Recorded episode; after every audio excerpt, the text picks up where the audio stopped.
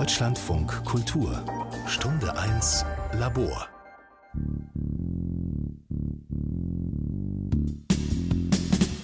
Die 1980er Jahre waren von einer politischen Kaltfront geprägt. Systemübergreifend fügten Musiker aus dem westdeutschen Shadowland und aus dem Schatten der Mauer, dem Aschegeschmack des Atomzeitalters, deckungsgleiche Visionen hinzu. Im Mutterland der Gotik schöpften Bands aus dem dunklen Brunnen. Darklands, der Titel der Sendung, war ein zeitgemäßer Ausdruck schwarzer Romantik.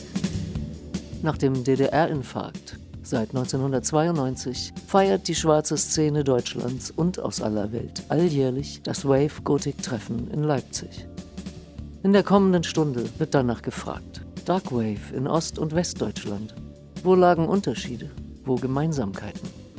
DJ und Autor Henrik Gericke, Ost, und Musikjournalist und DJ Thomas Thyssen, West, sprechen über die Hochzeit des deutschen Dark Wave und über seine Wandlung zum Teil des Mainstreams. Thomas,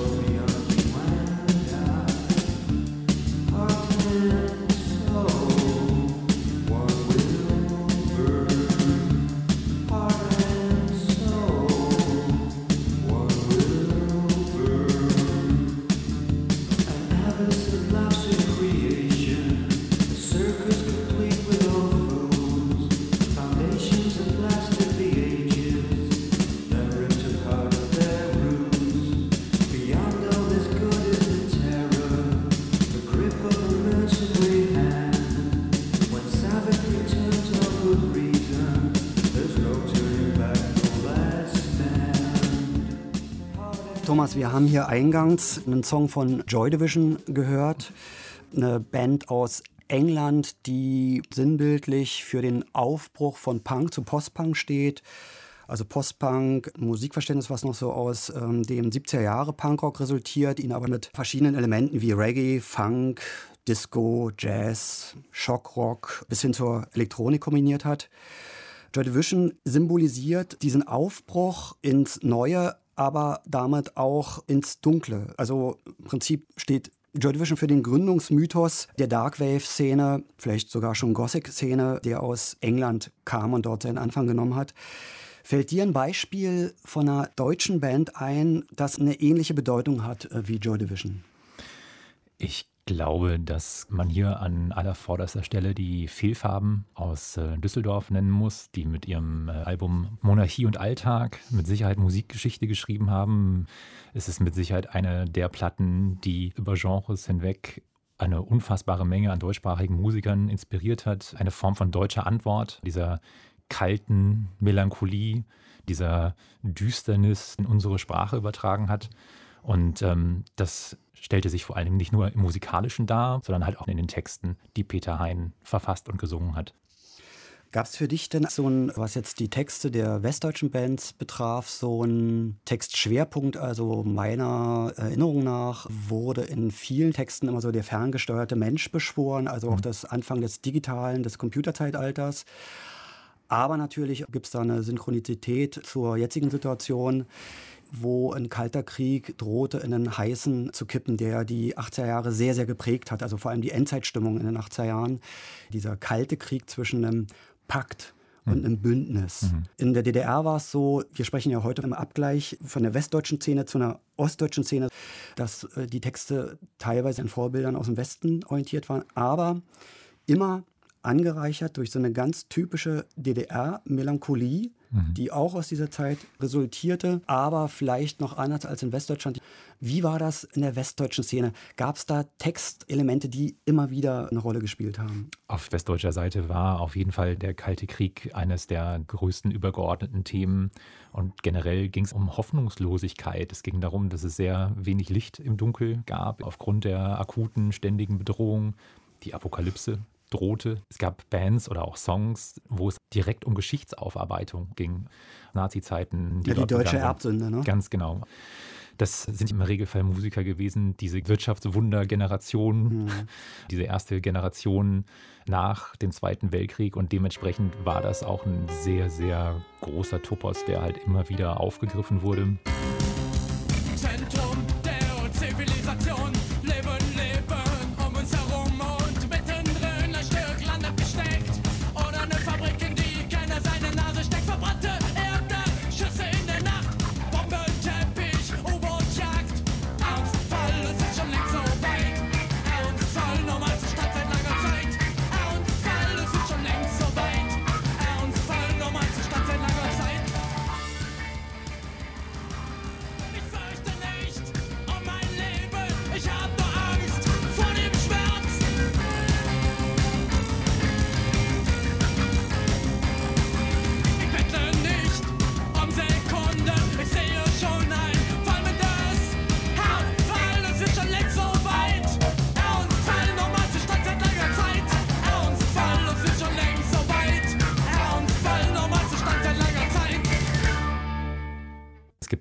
Band namens Zweite Invasion. Der Name sagt auch schon viel aus.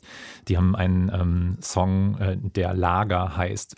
Dort wurde quasi in einen Post-Punk-Song innerhalb von dreieinhalb Minuten runtergebrochen, was für ein Verbrechen die KZ-Struktur der Nationalsozialisten halt waren, wie systematisch gemordet wurde und wie die Musiker selber die diesen Song verfasst haben, eben weil sie halt Westdeutsche oder Deutsche waren, damit umzugehen hatten, weil sie einer Generation entsprangen, die den Krieg als erste Generation nur aus dem Hörensagen, aus dem Erlebten der Eltern, der Großeltern mitbekommen haben.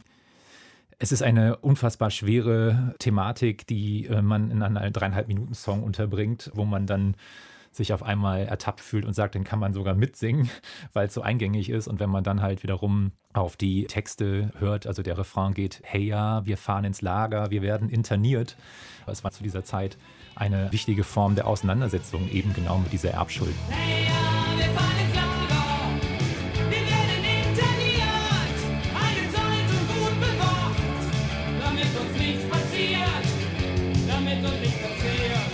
bei allen Gemeinsamkeiten, die es systemübergreifend gab, ist das in der DDR nicht in dieser Form thematisiert worden wie in der Punkrock und in der Postpunk-Szene Westdeutschlands. Ich glaube, das hat damit zu tun, dass es in der DDR einen ritualisierten Antifaschismus gab.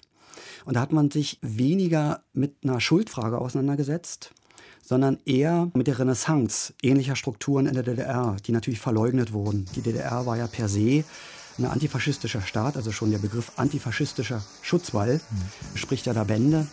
Das hat es einfach nicht gegeben, das wurde ausgeblendet. Da war das dann so eine allgemeine Zivilisationskritik, die schon deutlich war. Ich bin eine Maschine, Falle. Unterkommen, leer und kalt. Ich bin einfach mit Schottschein. schon in Winterzeit. Komm nur, wir warten schon, wir sind die Zivilisation. Nur, wir warten schon, wir sind die Zivilisation. Und ich bin ein Datenspeicher. Fresse alles mit Gestein. Und ich bin ein Heimcomputer. Hochentwickelt, Segelleicht. Komm wir warten schon, wir sind die Zivilisation. Komm nur, wir warten schon, wir sind die Zivilisation. Komm nur, wir warten schon, wir sind die Zivilisation.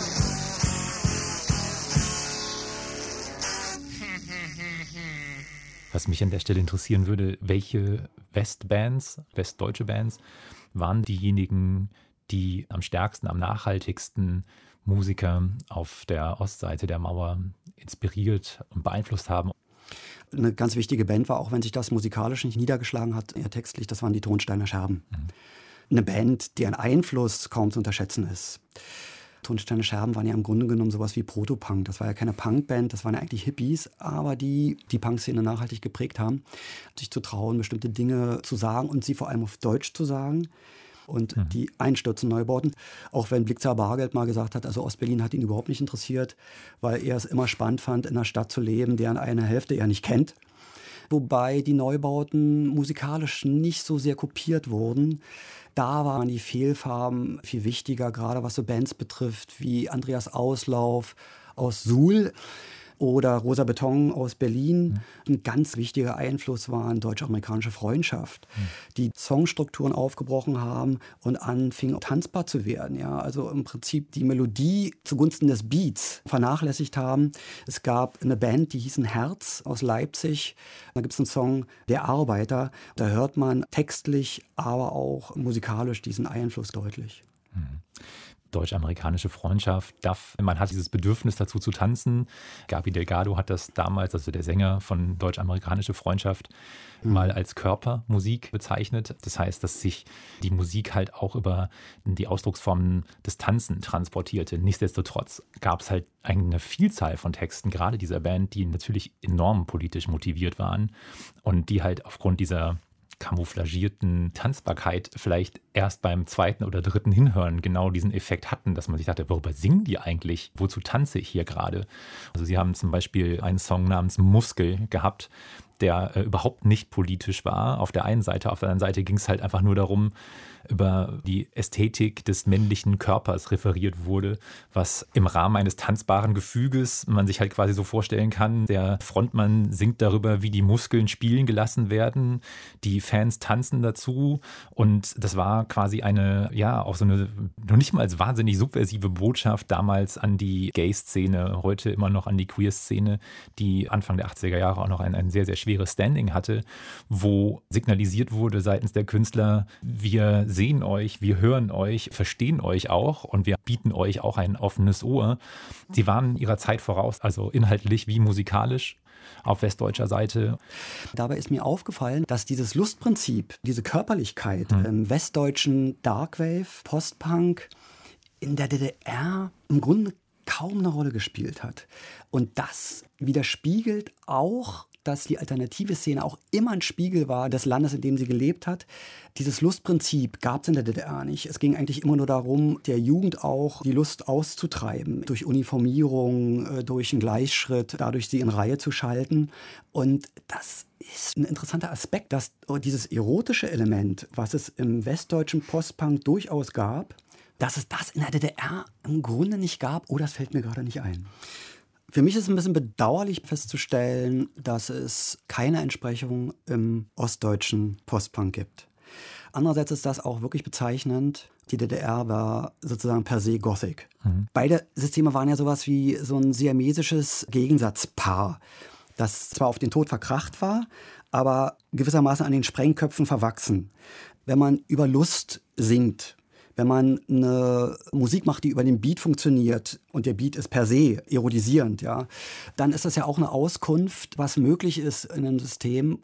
Die DDR war wirklich Melancholie gesteuert. Es gab eine DDR-typische, eine ostspezifische Kaputtnis, die sich auch schon in der Architektur, in der ganzen Landschaft, in den Städten, in den Dörfern zeigte, manifestierte in diesem ausgewaschenen, fleischfarbenen Rot der Banner- und Arbeiterfahnen, die also ein äußerer Ausdruck waren für eine innere Verzweiflung. Wenn schon sozusagen alles, was fleischlich ist, wenn schon diese Farbe ausgeblichen ist, ja, dann ist das ein Zeichen dafür, da ist nichts, wo man ins Fleisch greift. Das war eben sehr extrovertiert.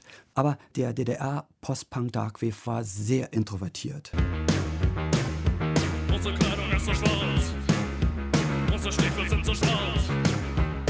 Links den roten Blitz, rechts den schwarzen Stern. Unser Tanz ist so wild. Unser Tanz ist so wild. Rechts den roten Blitz und links den schwarzen Stern.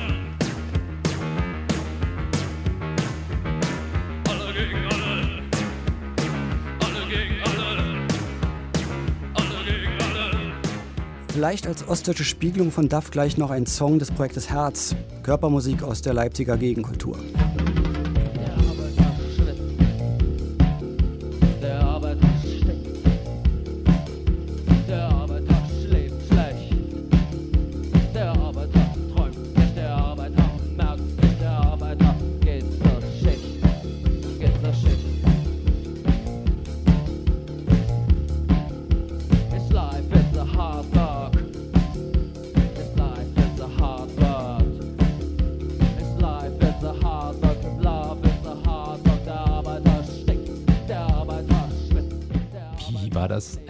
80ern in der DDR? Wie konnte man überhaupt auf die Westvorbilder für Post-Punk, Proto-Goth, wie konnte man darauf stoßen? Wie konnte man diese Musik dann wahrnehmen?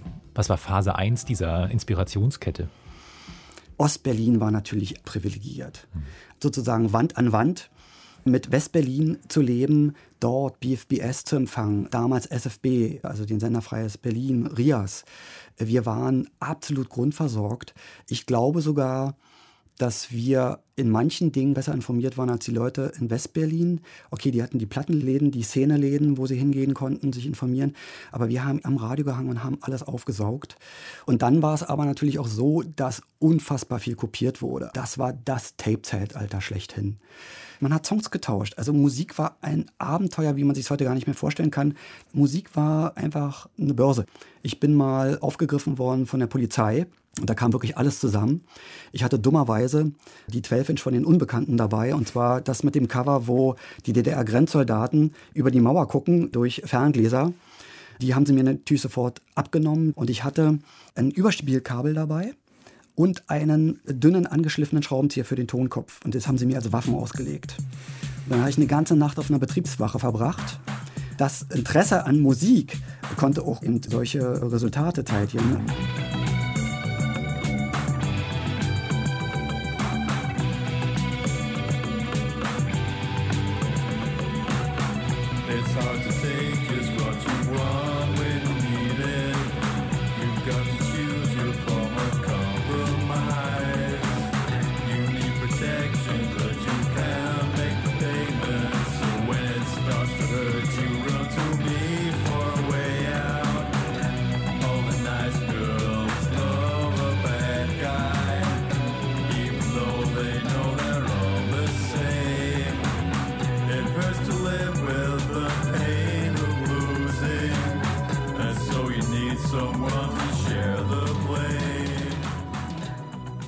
Thomas, es gibt den schönen Mythos, dass das berühmte Wave Gothic, später Wave Gothic Festival geheißen, seinen Ausgangspunkt in Potsdam genommen hat. Und zwar 1988, dass sozusagen der erste Hexenflug auf dem Belvedere zu Potsdam, auf dem Pfingstberg äh, stattgefunden hat, muss übrigens eine sehr spezielle Situation gewesen sein, weil man konnte vom Pfingstberg aus auf die Havel blicken mit den dazugehörigen Grenzanlagen, war also sehr, sehr romantisch. Und da haben sich wohl, da gehen die Zahlen weit auseinander, 20 bis 200 Schwarzkittel getroffen und haben einfach Musik gehört, natürlich beobachtet von den Staatswächtern, allerdings von einem Staat, der da schon in so ein Zwischenreich überging und dessen Konturen langsam verloren gingen. Man sagt, dass dieses Treffen sozusagen der eigentliche Auslöser für das spätere Wave- und Gotik-Treffen in, in Leipzig war. Wie schätzt du überhaupt die Genesis dieses Festivals, ein zu dem Szene-Hotspot weltweit. Hätten wir musikalisch die späten 70er mit Post-Punk, später in den 80ern, frühe 80er mit New Wave auf beiden Seiten des Eisernen Vorhangs nicht erlebt, hätte es auch niemals diese Wegbereitung gegeben, was dann quasi zu Zeiten der Wende, speziell direkt nach der Wende, dann halt gemeinhin als Gothic, Goth oder wie auch immer bekannt wurde. Auf einmal ging es wahnsinnig schnell, dass selbst in einem vermeintlichen Independent Do-it-yourself DIY-Kontext Bands äh, angefangen haben, von Stralsund bis Saalfeld in den Jugendzentren Ostdeutschlands zu spielen, weil man auch sehr schnell gemerkt hatte, dass der Hunger nach Neuem einfach wahnsinnig groß war einer der Gründe, warum diese Szene dann speziell in Ostdeutschland so floriert hat, war, dass dieser Nährboden des Ganzen, dieser Nährboden für Melancholie, das wurde dann halt in der Musik aufgegriffen. Und das beruht auf diesen zehn Jahren zuvor, wo diese Saat ausgesät wurde.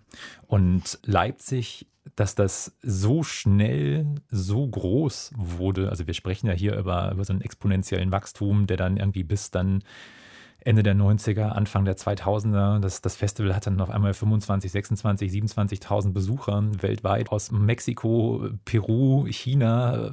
Zeigt auf der anderen Seite aber auch, wie sich halt diese Saat einer dann doch sehr euro- oder europäisch zentrierten Szene immer weiter internationaler auch ausgeweitet hat. Ich finde das auch sehr bemerkenswert, dass das ausgerechnet in Leipzig gelandet ist. Man darf auch nicht vergessen, dass ja die DDR letztendlich auf dem Hoheitsgebiet der Romantik lag. In der DDR war es immer so, egal welche Jugendbewegung es war, ob es die Hippies war, davor noch die Beatbewegung, später dann ganz drastisch die Punkbewegung oder eben später dann äh, die Darkwave-Bewegung, dass man diesen Rausch, in dem man sich befunden hat, eben gerade durch die Musik, die man geliebt hat, dass man den nie vollständig ausleben konnte.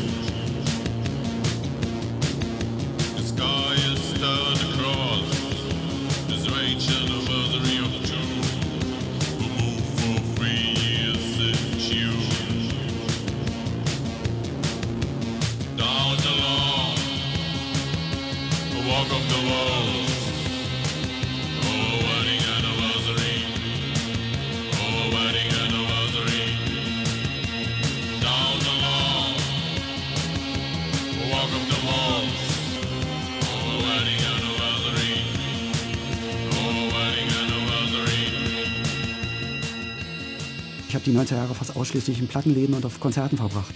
Das sind für mich die 90er Jahre. Und das wird für die schwarze Szene auch zugetroffen haben, dass die sich nicht mehr nur auf Friedhöfen versammeln mussten, um da ihren Sonntagsokkultismus zu frönen, sondern sie konnten zu den Konzerten gehen, sie konnten die Bands, die sie verehrt haben, endlich mal anfassen, begrifflich machen. Die kamen nicht mehr, um mal in dem Bild zu bleiben, mhm. aus so einem Jenseits von irgendwas, was ein Diesseits war, sondern sie äh, verleiblichten sich auf äh, einmal. Und diesen Rausch auszuleben, das war natürlich ein einmaliges Erlebnis und es ist so toll, dass das ausgerechnet in Leipzig so seinen Höhepunkt alljährlich findet. Ich mag diesen Gedanken, dass sozusagen der tote Winkel der Welt auf einmal äh, dass da die das Szene, Epizentrum. Das Epizentrum, das Wort hat mir gefehlt, mhm. zum Epizentrum äh, der Szene geworden ist. Das finde ich einfach toll. Es ging auch in den 90ern weiterhin sehr melancholisch zu, es ging auch weiterhin düster zu, es ging immer noch äh, viel um Verlust und Angst und was weiß ich nicht, aber gerade die Romantik, Existenzialismus etc. wurden bei diesen neuen Bands, die dann aufkamen und groß wurden, das wurde aufgegriffen. Also im Rahmen dieser frühen 90er-Bewegung, im Rahmen dieser Szene-Renaissance, gab es halt Bands wie Daniel Lakainen, die eben Romantik in ihre Musik eingebracht haben. Man, es gab Bands wie äh, Das Ich aus Bayreuth, die äh, sehr mit Nietzsche kokettiert haben. Der Song, der so ihre Eintrittskarte war in den überregionalen Bekanntheitsstatungen, war äh, Gottestod. Die thematischen Kreise haben sich erweitert im Vergleich zu dem, was vorrangig in den 80ern behandelt wurde. Und eine Sache, die speziell in der Rückbetrachtung auch klar geworden ist, dass bei aller Popularität, die diese Szene in den ostdeutschen Bundesländern dann sehr schnell bekommen hat und bis zum heutigen Tage hat, waren es vor allem westdeutsche Bands, die dort Anklang gefunden haben. Und es waren halt eben nicht die Ostbands, die es schon in den 80ern gab. Ja, das ist äh, auch absolut bemerkenswert, dass ostdeutsche Bands wie Non-Toxic, wie Ornamental Verbrechen, Projekte wie Local Moon, keine oder erst sehr spät eine Fortführung erfahren haben. Die Wende hat auch das Ende vieler dieser Bands bedeutet, wie vorhin auch neun Tage alt. Die haben alle noch so ein paar Monate existiert. Dann war Schluss, weil fast alle damit zu tun hatten, sich überhaupt in dem neuen System irgendwie zurechtzufinden. Ornamente Verbrechen haben sich dann später wieder zusammengetan, haben zwei andere sehr erfolgreiche Bands dann gegründet, Tarwater und äh, Rot. Das berühmteste Beispiel ist natürlich Rammstein. Natürlich. Übrigens alle 95 herum gegründet, exakt 95, also fünf Jahre nach dem DDR-Infarkt. Man musste sich erstmal berappeln, ehe man ja, sich ästhetisch wieder orientieren konnte, musste man sich überhaupt erstmal alltäglich orientieren. Interessant ist, dass diese Bands, die dann nicht weiter existiert haben, abgelöst wurden von einem Phänomen innerhalb des Genres Darkwave, das in der DDR auch schon eine Rolle gespielt hat. Äh, ich nenne es mal Rock meets Tandaradai, also dieser ganzen Mittelalterszene. Das ist bis heute ein ostdeutsches Phänomen, glaube ich, dass so Bands wie Instabactables, Corvus Corax, Subway to Sally, um mal nur ein paar zu nennen, dass die bis heute eine Rolle spielen. Im Grunde genommen ist das die Szene, die von der ostdeutschen Szene geblieben ist. Und vor allen Dingen halt mit einem musikalischen Stil, der sich erst nach der Wende dann entwickelt hat, zwar basierend auf dem, was in den 80ern geschehen ist, aber diese Zuwendung zu diesem mittelalterlichen Crossover ja auch wiederum erst nach der Wende geschehen ist. Äh, ich finde das sehr interessant, weil das für mich auch mit einer Ostspezifik zu tun hat, die im Grunde genommen nicht tot zu kriegen ist. Sie hat auch ein bisschen was damit zu tun, dass die Ballade im Ostrock eine sehr, sehr große Rolle gespielt hat. Das resultiert meines Erachtens auch aus religiösen Mangelerscheinungen. In einem Staat, der sich atheistisch äh, definiert hat, fehlt sowas einfach, so ein spiritueller Kern. Das wurde eben im Staatsrock bei den Pudis klargemacht. Vorne ist das Licht oder tritt ein in den Dom von Elektra, hat dem sozusagen äh, geechot. Mhm. Ja. Das hat eine große Rolle gespielt. Und diese Rückwärtsgewandtheit, die hat auch immer noch was mit der DDR zu tun, dass man nicht in der Gegenwart, im Präsens landet. Das hat sich in irgendeiner Weise erhalten. Und gerade bei Rammstein, die so mit so Fesselspielen an tümelnde Reflexen äh, operieren, das sind ja so postkommunistische Nibelungenlieder im Grunde genommen. Das resultiert meines Erachtens ganz klar aus der DDR. Aber die haben damit international Erfolg. Das ist unglaublich. Ja, absolut. Es gibt immer wieder Stimmen, die das beargwöhnen, diese Kultur der Konfrontation mit eingespielten gesellschaftlichen Reflexen auf bestimmte Thematiken. Ich bin da auch eher skeptisch eingestellt, um es mal so zu sagen. Aber als Phänomen finde ich das spannend und deswegen interessiert mich Rammstein, ohne dass ich es hören würde. Mhm. Ja. Du hattest das vorhin, um mit dem Bogen zurückzuspannen, erwähnt, dass äh, du quasi einen Großteil der 90er Jahre in Plattenläden und auf Konzerten verbracht hast. Es ist deckungsgleich mit meiner Geschichte aus den 90ern. Aber wie war das für dich, als die Mauer gefallen ist und wie hast du dann in zwar Ostberlin immer noch lebend, aber die Mauer war weg.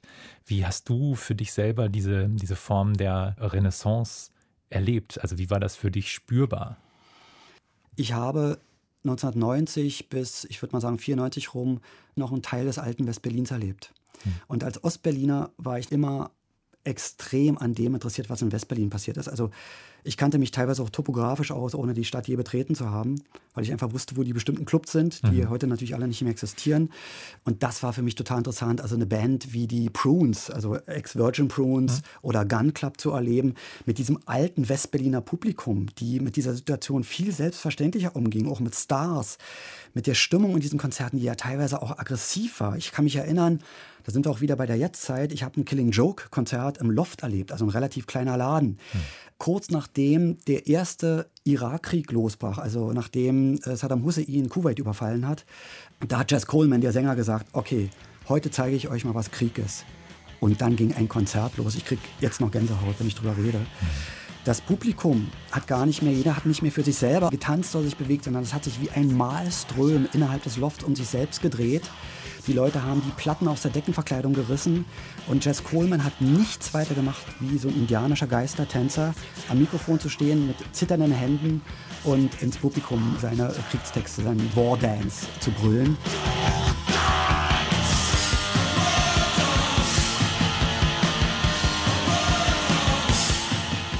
Und das war für mich natürlich ein entscheidendes Erlebnis, was die Korrelation zwischen Musik und aktuellem Politikgeschehen betrifft, das hatte ich in der DDR natürlich so überhaupt nicht. Nicht so vorgelegt.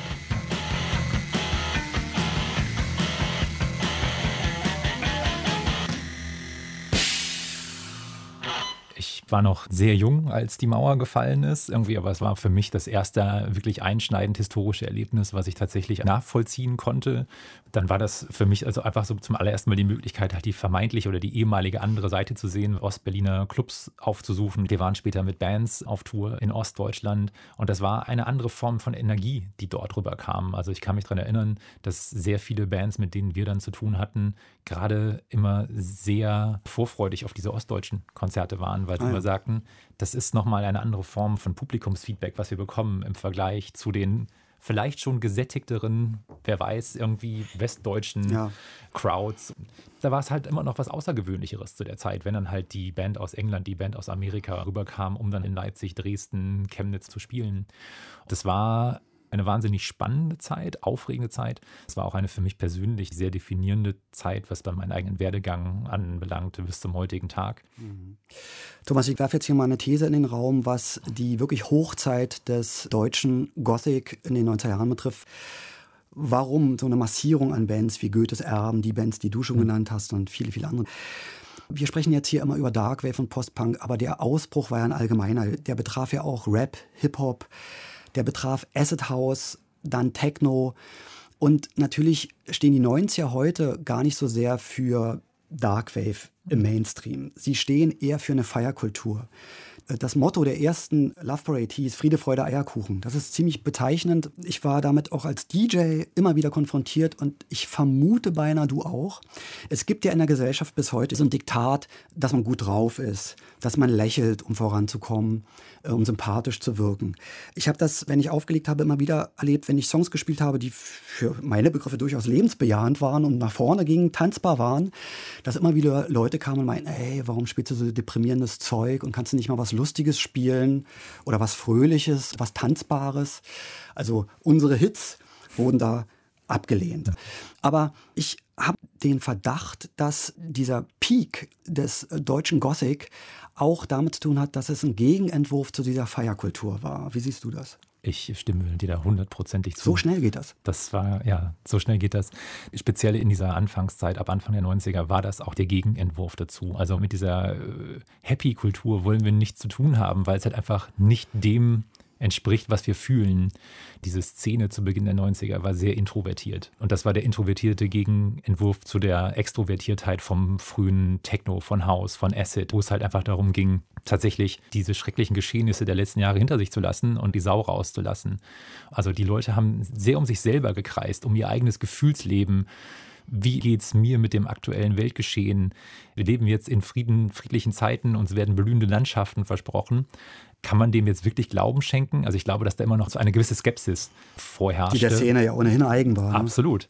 Dementsprechend war das der Gegenentwurf für die Leute, die sich halt einfach dort nicht gesehen haben. Das sind friedliche Menschen, die sich mit dem Geschehnis um sich herum befassen, die sich mit sich selber befassen, aber die vor allen Dingen in Ruhe gelassen werden wollen.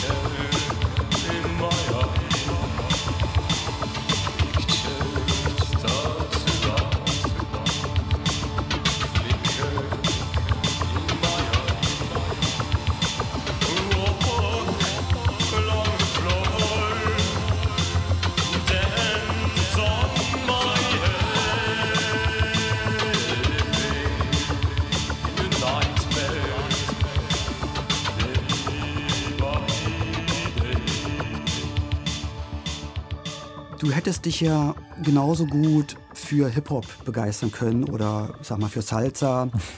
Du hättest den Limbo tanzen können. Warum deine Hingabe an Musik, die sozusagen die Stirn auch mal in Falten legt?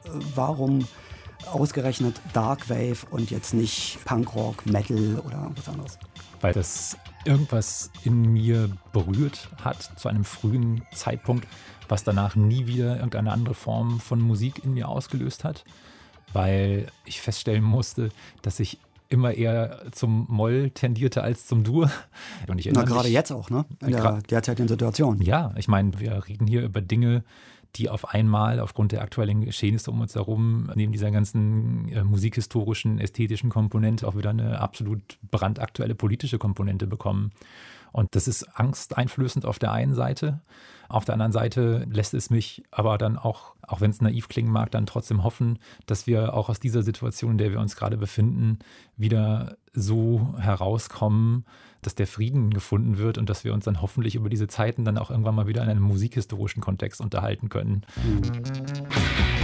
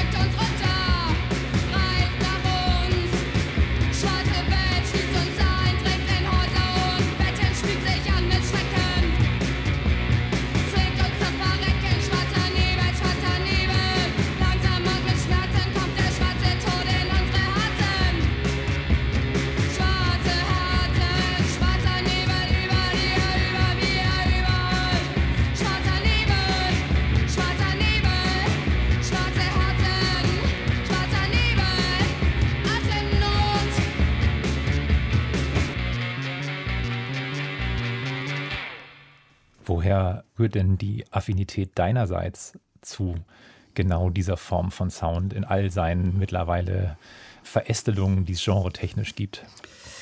Wenn man aus finsteren Verhältnissen stammt, so wie ich, dann nimmt man sich als Ausnahme von der Sonnenseite des Lebens gar nicht wahr. Und für mich war das beginnende Interesse an Darkwave, Postpunk gar nicht so sehr eine Sonnenfinsternis, sondern eher so ein zunehmender Mond. So will ich es mal ausdrücken. Mir ist mal aufgefallen, dass es da eine sehr lange Konsequenz gibt. Ich habe ja auch so ein illegales Künstlersamistat herausgegeben in der DDR. Das war zwar literarisch, äh, mit Malerei, Zeichnungen, Collagen, war ein surrealistisches Fanzine, kann man sagen. Aber wenn man das heute sieht, es ist per se Gothic. Hm. Also bis zur Umfrage nach Begräbniswünschen, nach dem schwarzen Humor. Letztendlich bin und bleibe ich ein Kind meines Heimatsystems. Hm. Ein Kind meiner Zeit. Diese DDR-eigene Melancholie, die hat einen immer begleitet, daran kann ich mich ganz deutlich erinnern. Und das hat in mir eine lange, lange Tradition, die vielleicht auch literarisch bedingt ist und nicht nur musikalisch. Sleep now, sleep now in your crowded heart. A voice crying, sleep now is in my heart. The voice of the window is heaven the door. Sleep for the window is crying no more.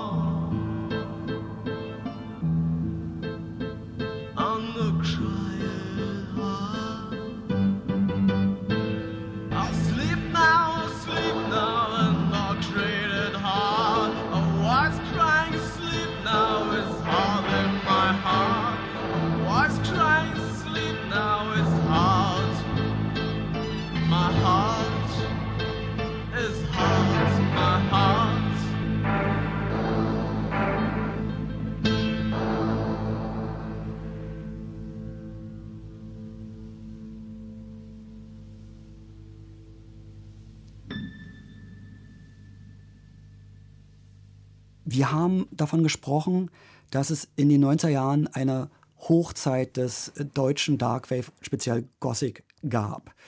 Eine Hochzeit impliziert, dass es danach vielleicht einen Niedergang mhm. gab oder zumindest ein schwindendes Interesse dem entgegenspricht, dass das Wave und Gothic Festival immer größer wurde mit der Zeit. Wie schätzt du das ein? Woher kommt das, dass Dark Wave, Gothic deutscher Prägung nicht mehr dieselbe Rolle heute spielt wie noch in den 90ern?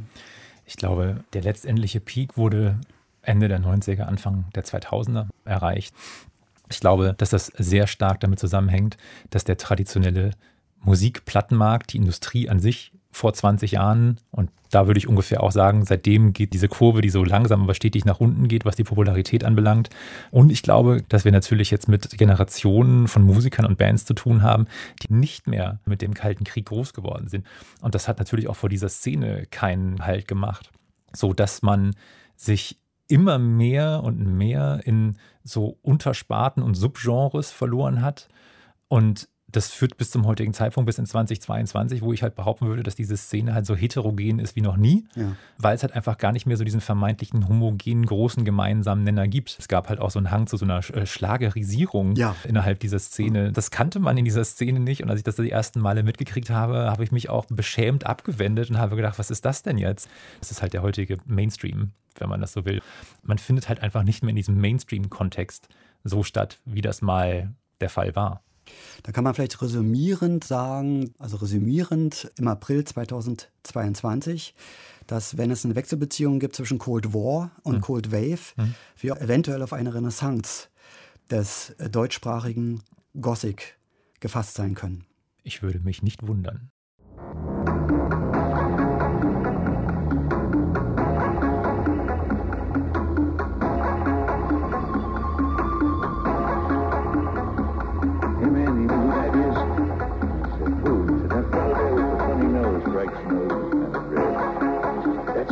Six spot I said, what? Yeah, that's the six spot They got him in here because he got this funny six spot. You, you make love in a box and he said, you gotta have twins. Das war Darklands, Dark Wave in Ost- und Westdeutschland von Henrik Gericke und Thomas Thyssen. Mit Musik von Joy Division aus Manchester, Fehlfarben aus Düsseldorf, Zweite Invasion aus Düsseldorf, Andreas Auslauf aus Suhl, Deutsch-amerikanische Freundschaft aus Düsseldorf. Herz aus Leipzig. Die Unbekannten aus West-Berlin. Neun Tage aus Ost-Berlin. Killing Joke aus London. Deine Lakaien aus München und Berlin. X-mal Deutschland aus Hamburg. L'Ambassadeur des Ombres aus Ost-Berlin und Corp Cruit aus Ost-Berlin. Redaktion Margarete Wohlan. Sprecherin Mona Moore. Deutschlandfunk Kultur 2022.